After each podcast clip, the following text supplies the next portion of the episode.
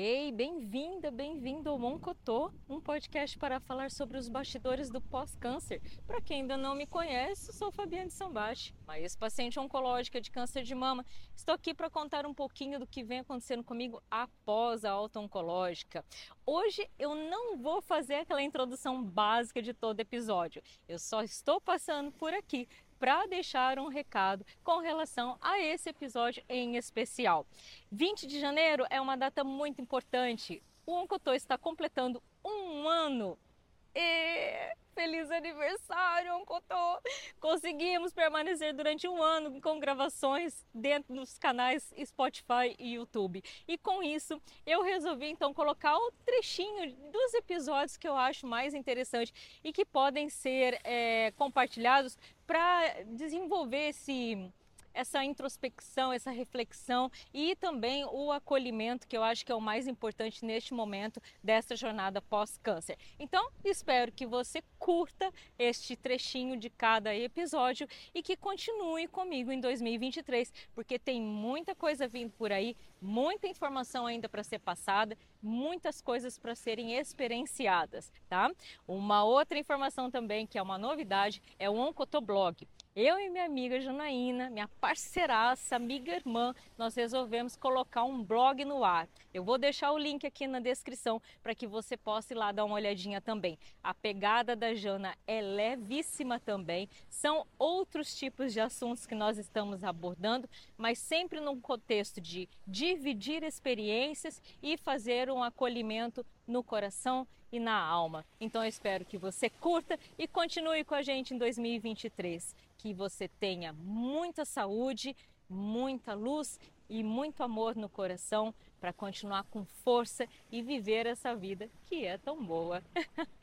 Fique bem e até uma próxima.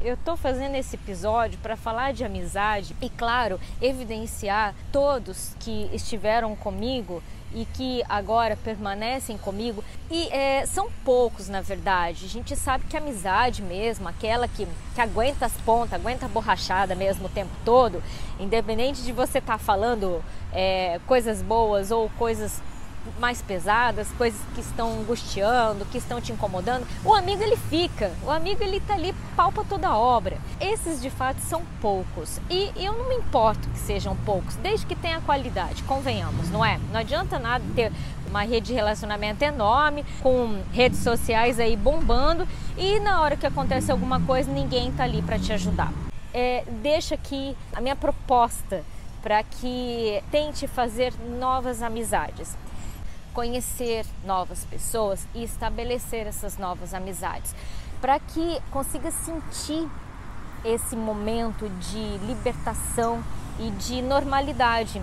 E aos poucos você vai perceber que isso vai se tornando uma rotina mais normal e mais saudável. Quase no final de 2020, eu recebi uma mensagem de um amigo. Ele me mandou um link de podcast para eu ouvir. Imediatamente me veio um segundo insight. Eu pensei comigo, gente, eu tô marcando bobeira, porque se não dá para fazer presencial, bora fazer esse podcast, mesmo que seja só para as pessoas me ouvirem no primeiro momento. Foi aí que no ano de 2021 eu acelerei o passo de novo e comecei a pesquisar sobre o que é podcast podcast, como funciona, de que maneira eu poderia entrar nesse meio todo, colocar a minha ideia em prática. E aqui está o projeto Oncotô. O nome Oncotô eu achei interessante colocar porque muitas vezes ouvimos os mineiros falarem desta maneira: Oncotô, Oncovô. E muitas vezes até a minha própria terapeuta brincava comigo em alguns momentos, em algumas sessões, porque eu chegava para ela tão perdida, tão sem saber onde eu eu estava, para onde que eu ia, porque eu não me encontrava depois do tratamento e nós brincávamos muito a respeito disso. Eu, eu gosto muito de entrar no armário de Narnia e não pretendo tirar esse móvelzinho de dentro da minha casa não, viu? porque eu acho ele bem saudável. Mas o que eu fiquei pensando sobre o armário de Nárnia é que talvez ele não esteja presente somente dentro das casas dos pacientes ou ex-pacientes oncológicos. Eu acho que o armário de Nárnia ele existe para muitas pessoas, mas a maioria não reconhece esse móvel dentro do seu cômodo, dentro da sua casa. Passa despercebido, sabe? Porque nós sabemos muito bem que o nosso tempo às vezes é um pouquinho diferente do tempo de quem não passou por um tratamento assim ou algum tipo de tratamento que demande essa consciência corporal.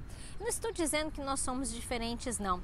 Eu estou dizendo que um tratamento oncológico, assim como alguns tratamentos que requer muito, muito do corpo e da mente, sobretudo da mente, faz com que tenhamos algumas percepções mais afiadas, mais alinhadas com a nossa consciência. E isso é, nos traz uma reflexão maior, um olhar diferente sobre a vida. E o armário de Nárnia, ele faz exatamente esse trabalho de nos colocar dentro desta percepção e olhar com carinho para saber o que estamos fazendo da nossa vida. Talvez, se todos reconhecessem o armário de Nárnia dentro de si, seria mais saudável para cada um e mais fácil de viver a vida, não é mesmo? Hoje eu estou aproveitando o rosa, que é o rosa da compaixão, do amor, da caridade, para falar sobre o poder, poder do rosa, o poder do câncer, do que ele pode fazer conosco. Quando nós terminamos um tratamento de câncer, nós passamos por uma série de processos, uh, inclusive o luto, que é um dos momentos mais delicados e que eu já falei em outros episódios a respeito dele. Mas depois que nós passamos esse processo do luto e que nós é, percebemos ou que cai a ficha de que terminamos o tratamento, parece que vem e emerge de dentro de nós um poder absoluto, soberano. Esse poder, ele é um poder de dizer: se eu conseguir fazer um tratamento desse e obtive êxito, eu posso tudo e eu vou em frente. É a hora que nós conseguimos prestar atenção em nós no ápice da lucidez, onde nós conseguimos entender quem somos, o que fizemos e onde podemos ir. Nada nos impede absolutamente nada. Não interessa se temos um trabalho, um relacionamento, família, todos esses setores da nossa vida, eles são reavaliados um por um dentro desse poder mental nosso. E nós temos um fortalecimento que nos coloca numa condição de determinar dali para frente tudo que nós desejamos. Então, eu falo de empoderamento neste momento do término do tratamento, porque ele hum, consegue nos colocar numa posição de e agora? Daqui para frente, o que realmente eu quero para mim? O processo seletivo. Quem eu sou de fato? O que fizeram comigo antes desse processo todo? Nós começamos a reavaliar tudo e dentro dessa reavaliação nós vamos ponderar aquilo que de fato nós queremos continuar ou não. E o que nós não desejamos, ou nós abandonamos ou nós modificamos. O poder do, da jornada pós-câncer, quando nós terminamos o tratamento, nos define novamente ou redefine, ressignifica, porque é ali onde nós conseguimos entender que aquelas coisas que fazíamos e achávamos que estava certo, de repente nem estava tanto assim. E aquilo que a gente às vezes fazia por obrigação, nós não faremos mais. Nós não queremos mais fazer isso, porque não cabe mais, porque nós sabemos que nós temos força, temos o poder, nós temos a garra de conseguir ir atrás do que a gente quer. E esse empoderamento, ele traça um novo caminho. E esse caminho, geralmente, ele é lindo. Ele começa num, numa jornada pequena. Às vezes a gente não consegue nem ainda é, enxergar o, o final dessa linha ou a luz no fim do túnel, mas sim, dali a pouco, quando nós pegamos esse poder definitivamente e colocamos ele em, em nosso mental para seguir em frente, conseguimos expandir essa abertura de caminho e aí tudo vai, e só vai. Tu vai colocando as coisas dentro do, da sua prioridade, dentro do que deseja fazer, vai criando sonhos, novos sonhos, porque sim, terminou o tratamento e nós somos sim capazes de conseguir o que queremos.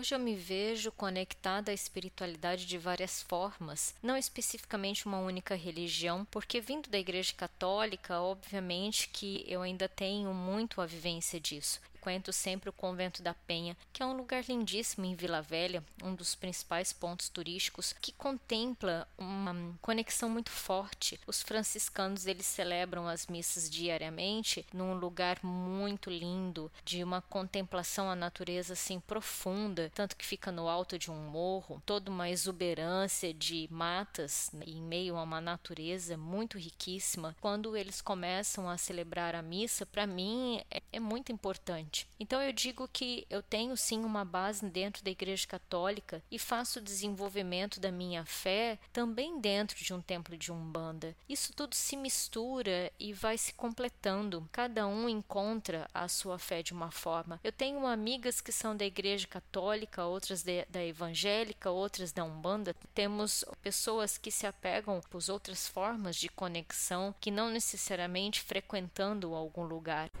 Estagnação é um processo inconsciente que nós achamos que estamos fisicamente parados, mas não estamos. Aqui dentro está tudo funcionando, tudo sendo programado estrategicamente para o próximo passo, mas nós, fisicamente, no mundo nosso aqui, achamos que estamos parados, porque a gente começa a ter uma certa aflição de ver tudo acontecendo lá fora e por que eu não consigo me mexer igual as pessoas que estão lá fora. As notícias rolando, as coisas acontecendo e eu parada. Mas entenda que é necessário ficar fisicamente parado em um pouco mais de silêncio, muitas vezes só observando o mundo lá fora, porque aqui dentro está sendo processado toda a estratégia novamente do próximo passo, o que vamos fazer, o que queremos fazer. E aí nós conseguimos então unir aquele poder do câncer, logo do término do tratamento, com essa estratégia que precisa ser executada. E é onde nós vamos então avançar e conseguir então fazer aquilo que nós realmente desejamos. É isso. Veja, a estagnação ela é um processo pós-câncer e ela acontece normalmente após esse poder.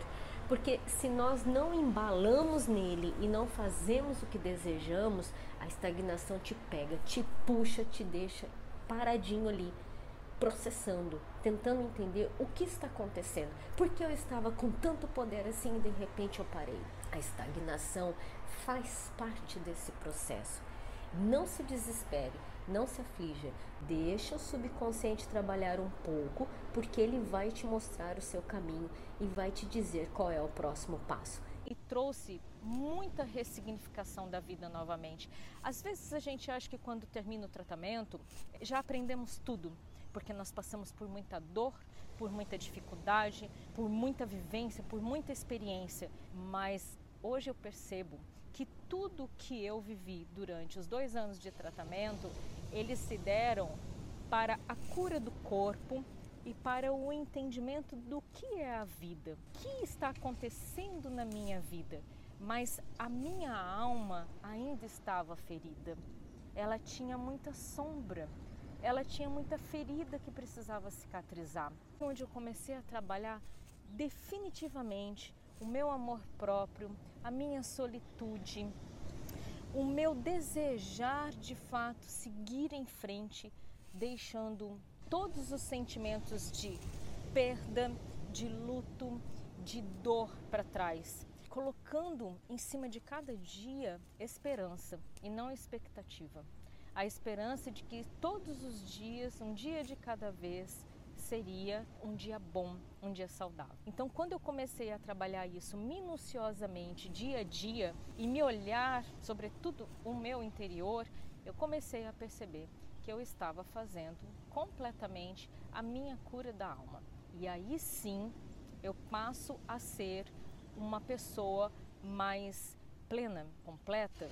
É claro que com muitos defeitos, com muito aprendizado, mas uma pessoa mais segura, mais confiante, é, sabendo realmente o que eu desejo e para qual caminho trilhar, para onde eu quero ir. Porque todo esse processo me deu um norte para onde eu estava e agora ela está me dando um norte na cura da alma para onde eu quero ir. Então eu sempre brinco que antes eu estava um cotô e agora um covô. e um covô eu vou para onde a vida me levar, porque sim, agora estou pronta para isso. Se você quiser saber mais sobre este universo ou só trocar ideias comigo, acesse arroba Fique bem e até a próxima!